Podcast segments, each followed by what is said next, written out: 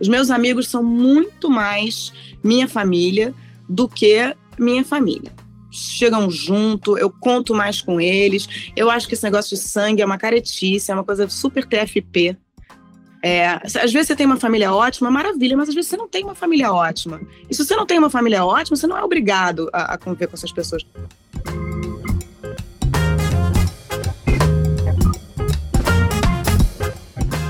Maria Ribeiro, convidada de hoje do podcast da semana, é escritora, é atriz, é diretora e é cheia de amigos. Se você acompanha o Instagram dela ou as colunas que ela escreve todo mês aqui para Gama, você vai ver que ela é devota dessas pessoas que ela escolheu para a vida. Foi por isso que convidamos a Maria para falar de amizade e de fazer as pazes, de reconciliação. Essa que é uma palavra que a gente costuma usar nesses tempos de virada de ano e que é possível que a gente ainda use muito na política.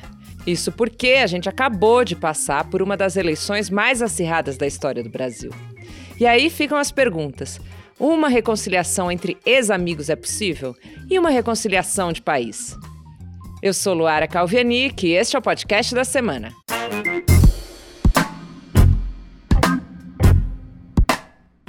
A Maria Ribeiro sempre está envolvida com algum novo projeto no cinema, no teatro, como escritora. É por meio do trabalho, inclusive, que ela aproveita para fazer novas amizades. Foi o caso do monólogo Pós-F, uma adaptação do livro da escritora que virou amiga, Fernanda Young. Agora, Maria está trabalhando em um livro para a Companhia das Letras e também está tocando o podcast Isso Não É Noronha, ao lado da também amiga Isabel Gueron, porque é assim que a Maria Ribeiro funciona sempre próxima dos amigos. Escuta essa nossa conversa. Maria, obrigada por topar falar aqui com a gente, além de ser a nossa super colunista. É muito bom ter você no podcast. Pô, eu sou muito fã do podcast de vocês. Estava achando que vocês estavam demorando muito para me chamar, estava preocupada. Ô Maria, você já falou muito do tema amizade. E você parece mesmo ser uma pessoa super dos amigos, pelo menos quem vê essa realidade no Instagram. É isso mesmo? Ah, cara, eu, eu acho que eu sempre fui muito casadoira, né? Assim, eu passei, eu casei com 21 anos e fiquei casada até os 41. Assim, tive dois casamentos, os dois juntos. Gente, tá rolando uma obra aqui do lado, tá? Então, vida real, de vez em quando vai ter um batuque aí pro pessoal. é, e eu acho que depois que eu me separei pela segunda vez, eu falei, cara, agora não sei se eu tô afim de casar de novo naquele esquema de ficar os dois fazendo tudo juntos, grude e tal. Eu sempre tive muitos amigos, mas é, os meus dois casamentos foram com pessoas que não eram, não tinham essa vibe de ter muitos amigos. Eram pessoas que, que jogavam mais a vida no casamento, na dupla. E eu ficava com as duplas e com os amigos. Mas muitas vezes eu deixava de estar sozinha com os meus amigos porque tinha uma dupla junto. E aí eu descobri um mundo novo, cara, que, que era de poder estar só com os meus amigos. Assim, foi uma é, é, tipo, é, é como se eu já tivesse vivido uma coisa muito, vivi o casamento, as últimas consequências, foi incrível, foi horrível, foi maravilhoso, foi, foi e de repente eu falei, peraí, isso aqui ainda não brinquei, que é fazer das minhas amizades é, a, a, a primeira divisão da minha vida, ao invés da, da, do par amoroso. E, e, cara, foi muito legal. Recomendo fortemente. Eu acho que.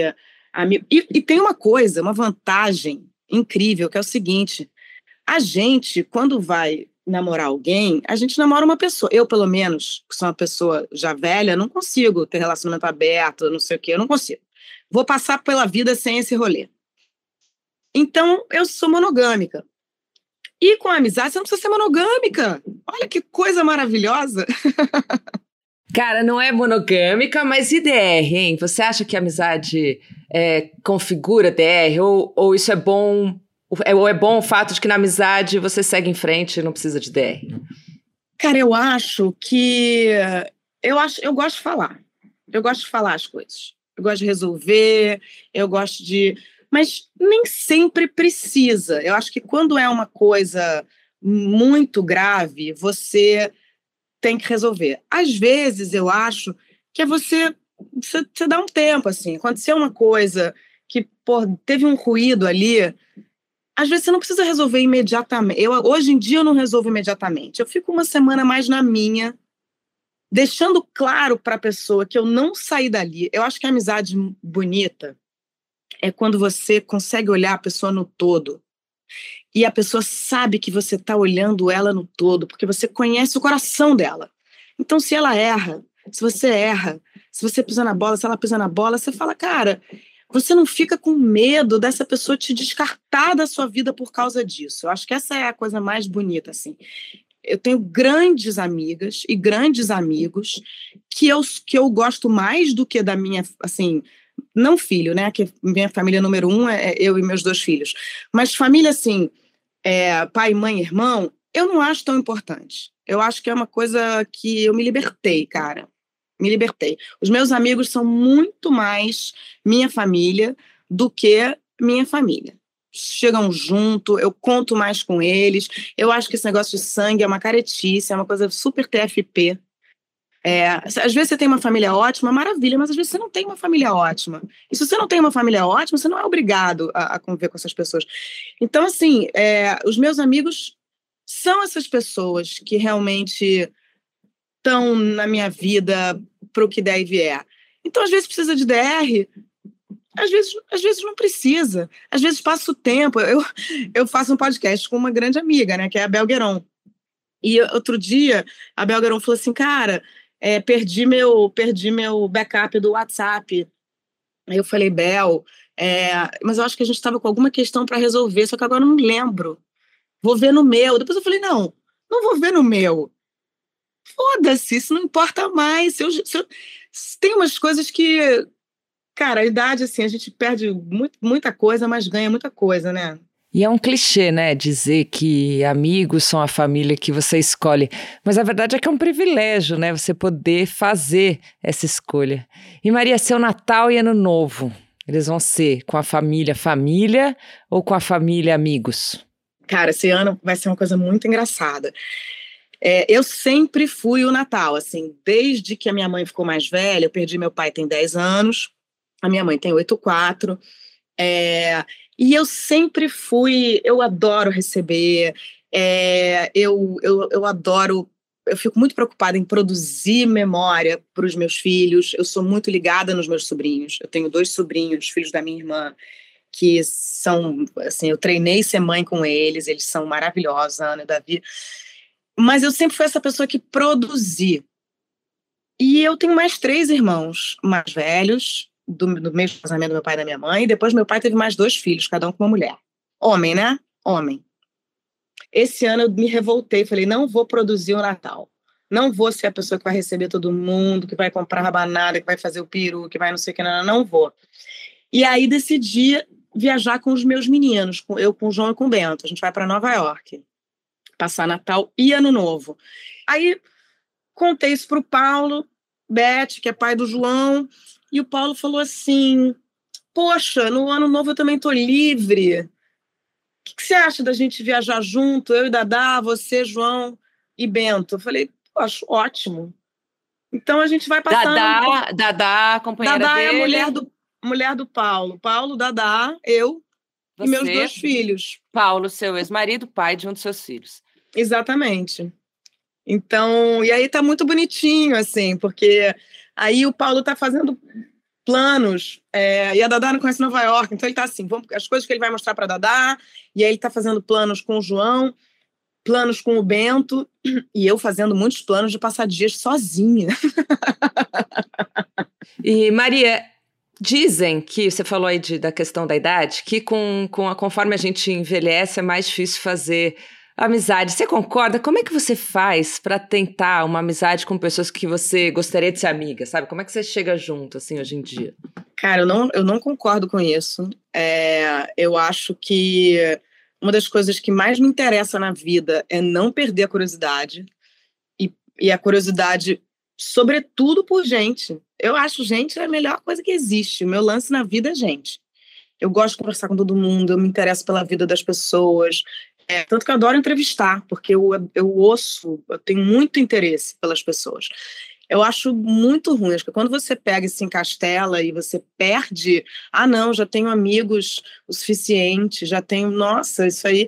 E eu literalmente vou atrás. A minha história com a Fernanda Young é muito bonitinha, porque eu sempre fui muito fã da Fernanda.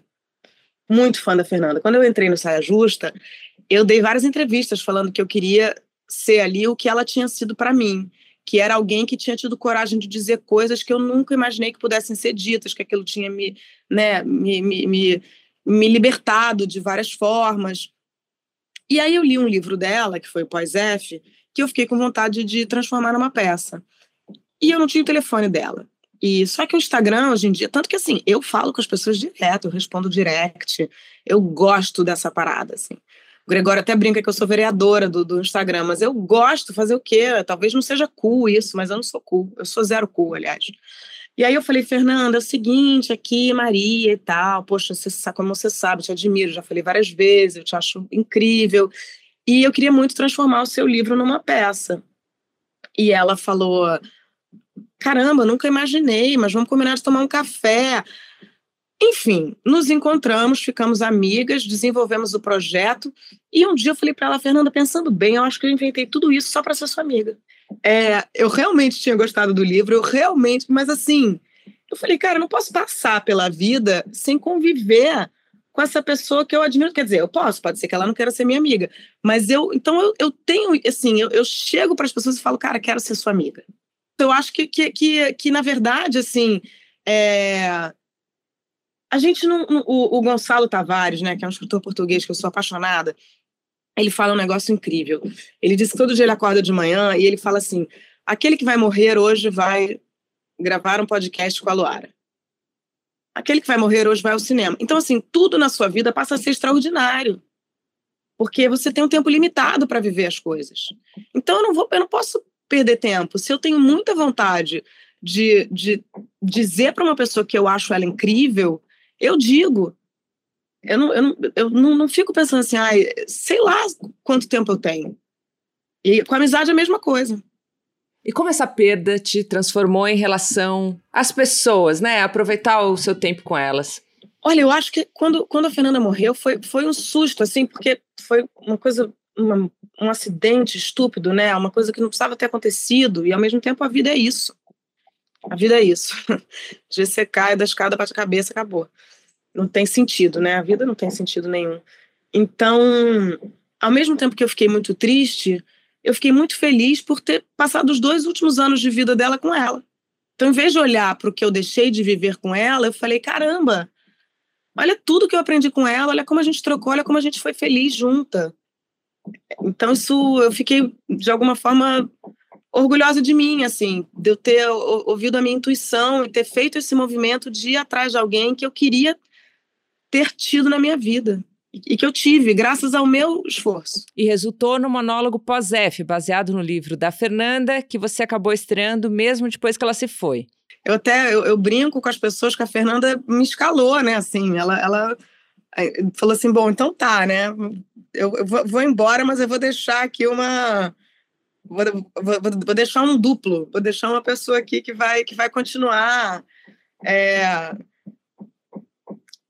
falando falando falando o que eu penso assim porque eu acho que de alguma forma a gente vai engolindo as pessoas também né deixando as pessoas dentro da gente né o Domingos Oliveira foi o meu maior amigo é um cara que eu, eu hoje em dia eu tenho a sensação de que eu carrego uma galera dentro de mim né porque você vai sendo feita das pessoas com quem você conviveu e que te influenciaram então assim eu tenho um braço é o Domingos outro braço é a Fernanda enfim tem um monte de gente aqui que que me que me faz parte da minha composição. Inclusive pessoas que nem sabem que são suas amigas, né? Porque você já escreveu num texto que a Isabel do vôlei, você considerava ela sua amiga ainda que você não, ainda que ela não soubesse.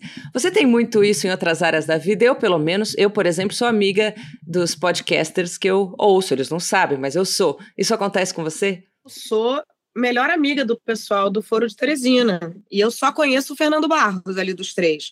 Mas eles são meus melhores amigos. Eu, eu realmente não, não preciso. É, porque, inclusive, não, eu não sou sua amiga de, de podcasts que não me conhecem, como eu sou amiga de autores que morreram há 200 anos. Porque se, cara, se o, o, cara deixa uma obra e aquela obra te ilumina, te, te dá a mão, aquele cara é teu amigo. Machado de Assis é meu, dos meus maiores amigos. Maria, eu te falei que essa edição da Gama tem a ver com reconciliação, né? E aí a gente não pode deixar de falar sobre política e amizade. Você, Maria Ribeiro, deixou de ser amiga barra colega de muita gente nesses quatro anos, né? Uma reconciliação com essas pessoas é possível?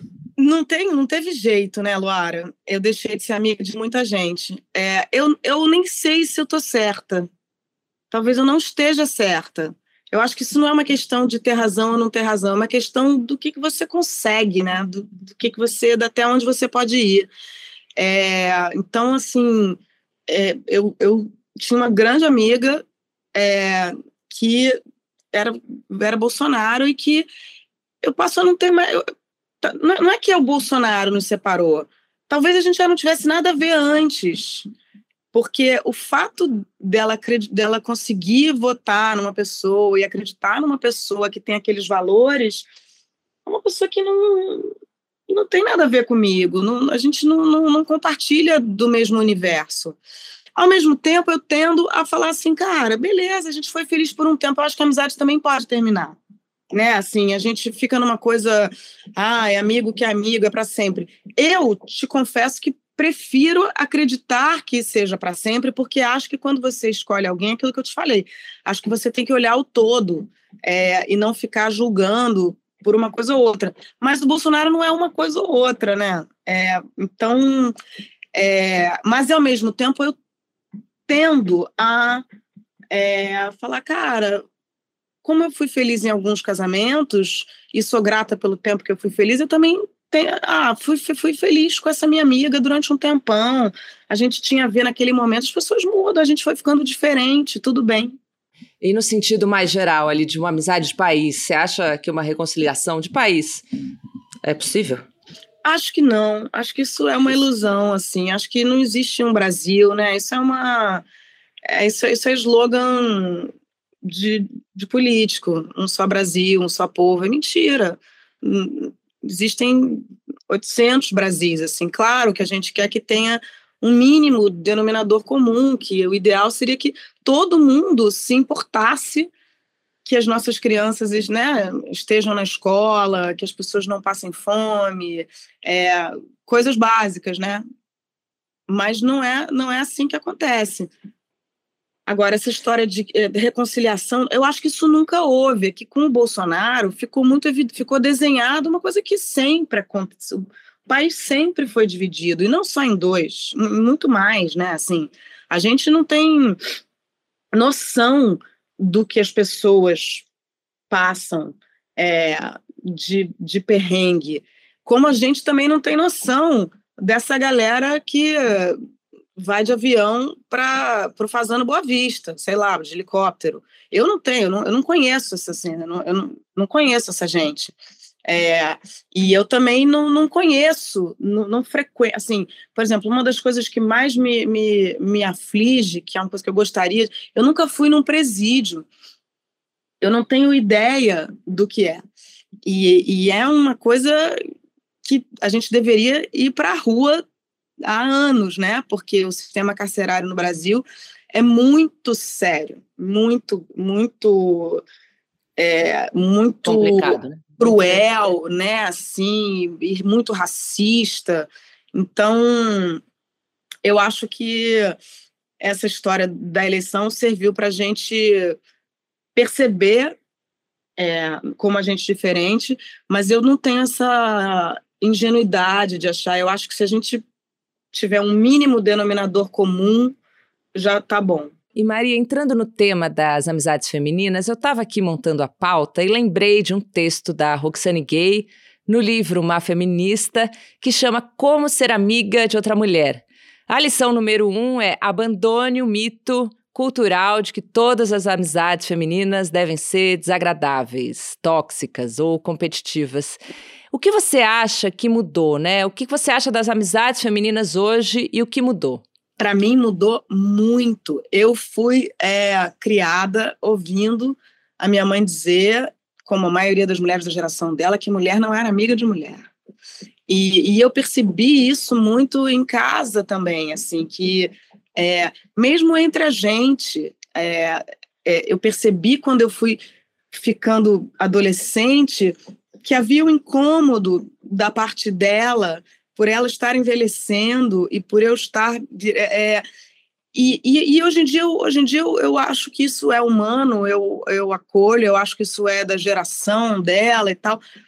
Mas é, realmente assim, eu perdi muito tempo da minha vida achando que os homens eram mais confiáveis. Então, assim, os meus grandes amigos, é, os meus grandes parceiros na minha família eram homens. Era meu pai, era meu irmão, era meu primo porque eu achava que, que as mulheres não, não tinham gostado de mim.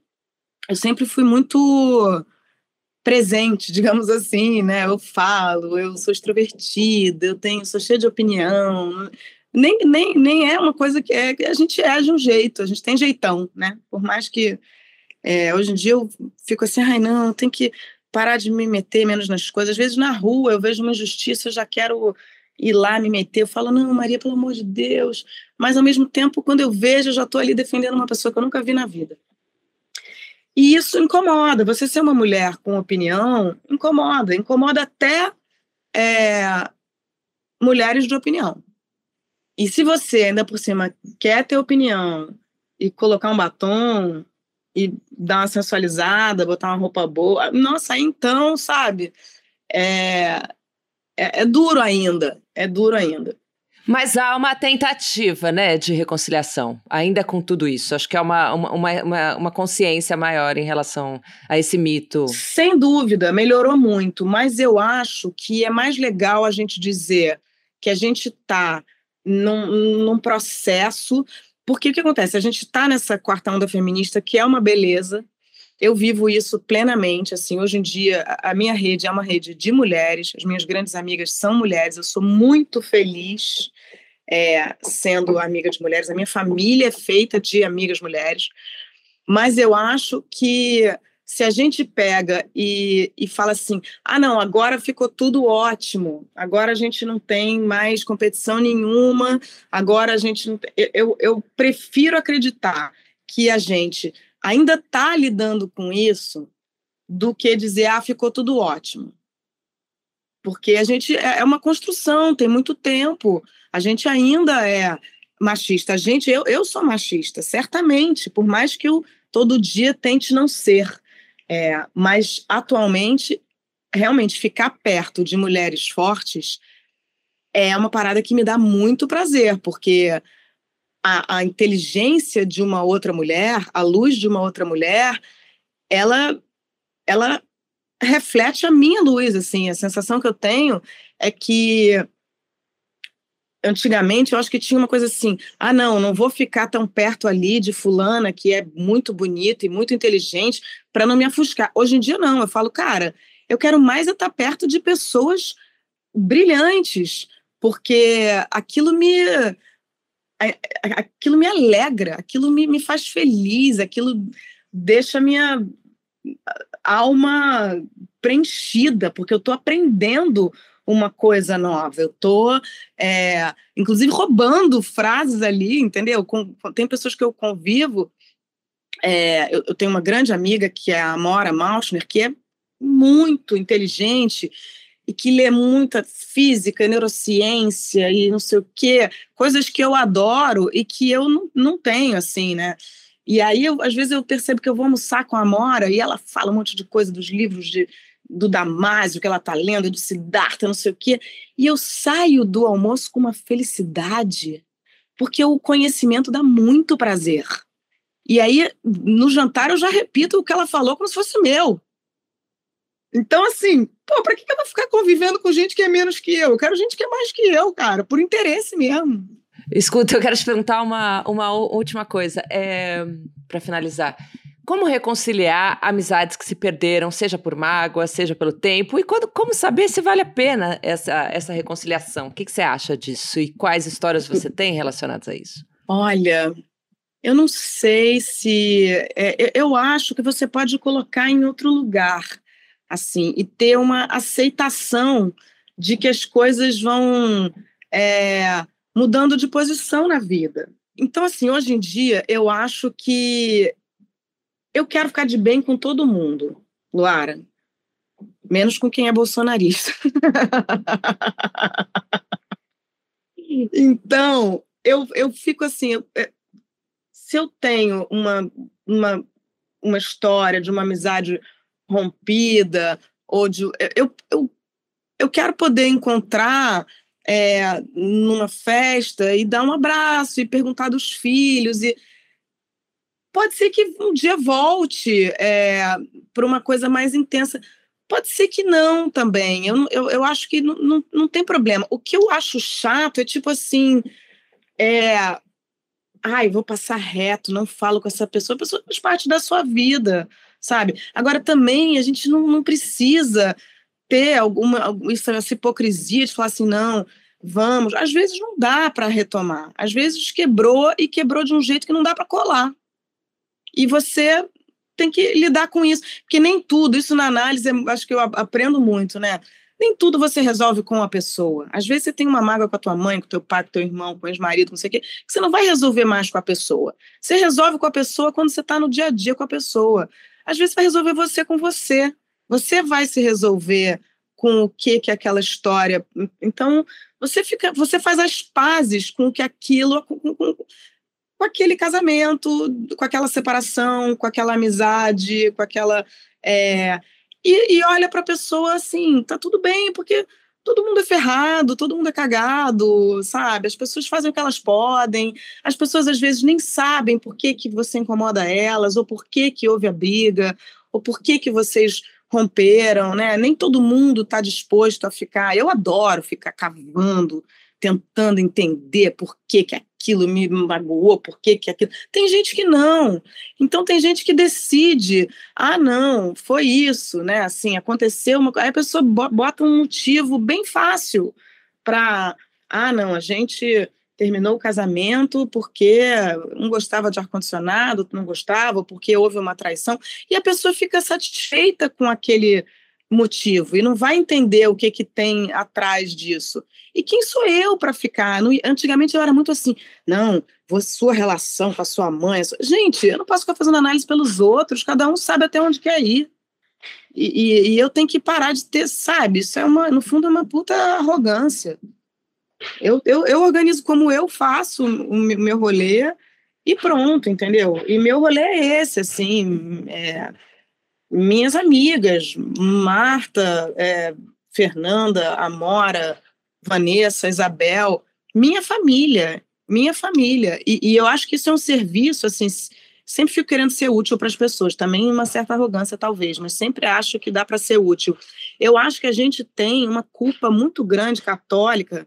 O Domingos, o, o Domingos falava assim, gente, as pessoas ficam querendo fazer filme e fazer gravar novela e tal, querendo que a vida seja limpa. Não, tem sempre uma obra. Aí eu pego e boto a câmera na obra, para que as pessoas vejam que tem uma obra. Porque aí a obra entra no negócio sem a gente ficar assim. Porque em vez da pessoa falar assim, gente, de onde é esse barulho? Eu falo, gente, tem uma obra. Mas já nem sei o que eu ia falar. E vai aproveitar o que o entorno te traz, não é mesmo, gente? A gente vai viver no estúdio, senão não dá também, né? É, exatamente, cara. E a vida, a vida é isso aí. A vida é o que acontece no, no, no, no, no, improviso. Ah, lembrei da coisa de ser útil, que eu acho que a gente fica muito, às vezes, preso, essa coisa de honrar pai e mãe, sabe? Ah, família é tudo. Eu acho esse discurso extremamente perigoso. A Heloísa Buarque de Holanda, que é a minha ídola mor, ela fala que a família é o crime perfeito. Eu acho super. Porque, assim, é, a, a, em nome da família. Bom, basta ver a votação do impeachment da Dilma. Né? Assim, em nome da família, você ganha uma autorização para ser a pior pessoa do mundo. Então, para mim, não é. é, é se, eu, se, eu, tivesse que. Se eu participar de uma votação, algum dia eu vou falar pela Marta, pela Vanessa, pelos meus, pelos meus amigos, não vai ser pela família. Maria, vamos terminar com você mandando um alô para um amigo ou para os seus amigos, para quem você quiser aí, mas relacionado à amizade. Queria dizer o seguinte: eu queria dizer para os meus amigos que estou fazendo planos de em 2023 ser uma pessoa menos atrasada. E que eu sou muito grata por eles continuarem gostando de mim, apesar de eu ter problema com o horário eu tenho problema, eu tenho problema com, com, não só com entrega de coluna, Luara, mas com chego assim às vezes meia hora atrasado no almoço. Eu acho que é uma coisa muito infantil minha que eu ainda não resolvi na análise, que é de me sentir importante, de me sentir esperada. Ainda não sei qual é, tô, tô pesquisando, mas quero dizer para vocês, meus amigos, que agradeço que vocês estejam do meu lado, apesar de, do, do meu lado B que é enorme, que não é só de ser atrasada, mas que é enorme, mas que eu, que eu, eu também jogo meu futebol, tô aqui, pode me ligar às 5 da manhã que eu vou. Muito bom, Maria, muito obrigada. Obrigada por ser amiga da Gama, né? Colunista, nossa amiga.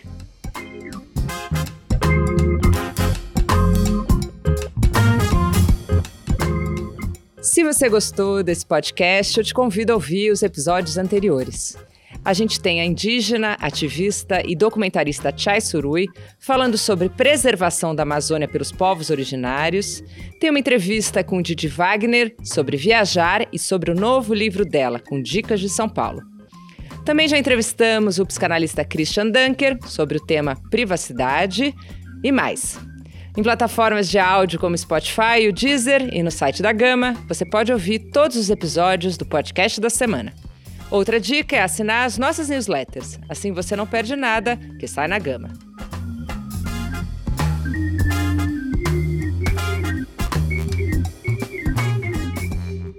Com roteiro e apresentação de Luara Calvenic, este é o podcast da semana. A cada sete dias, um tema novo para você. A edição de som é do Luiz Serafim. Até semana que vem.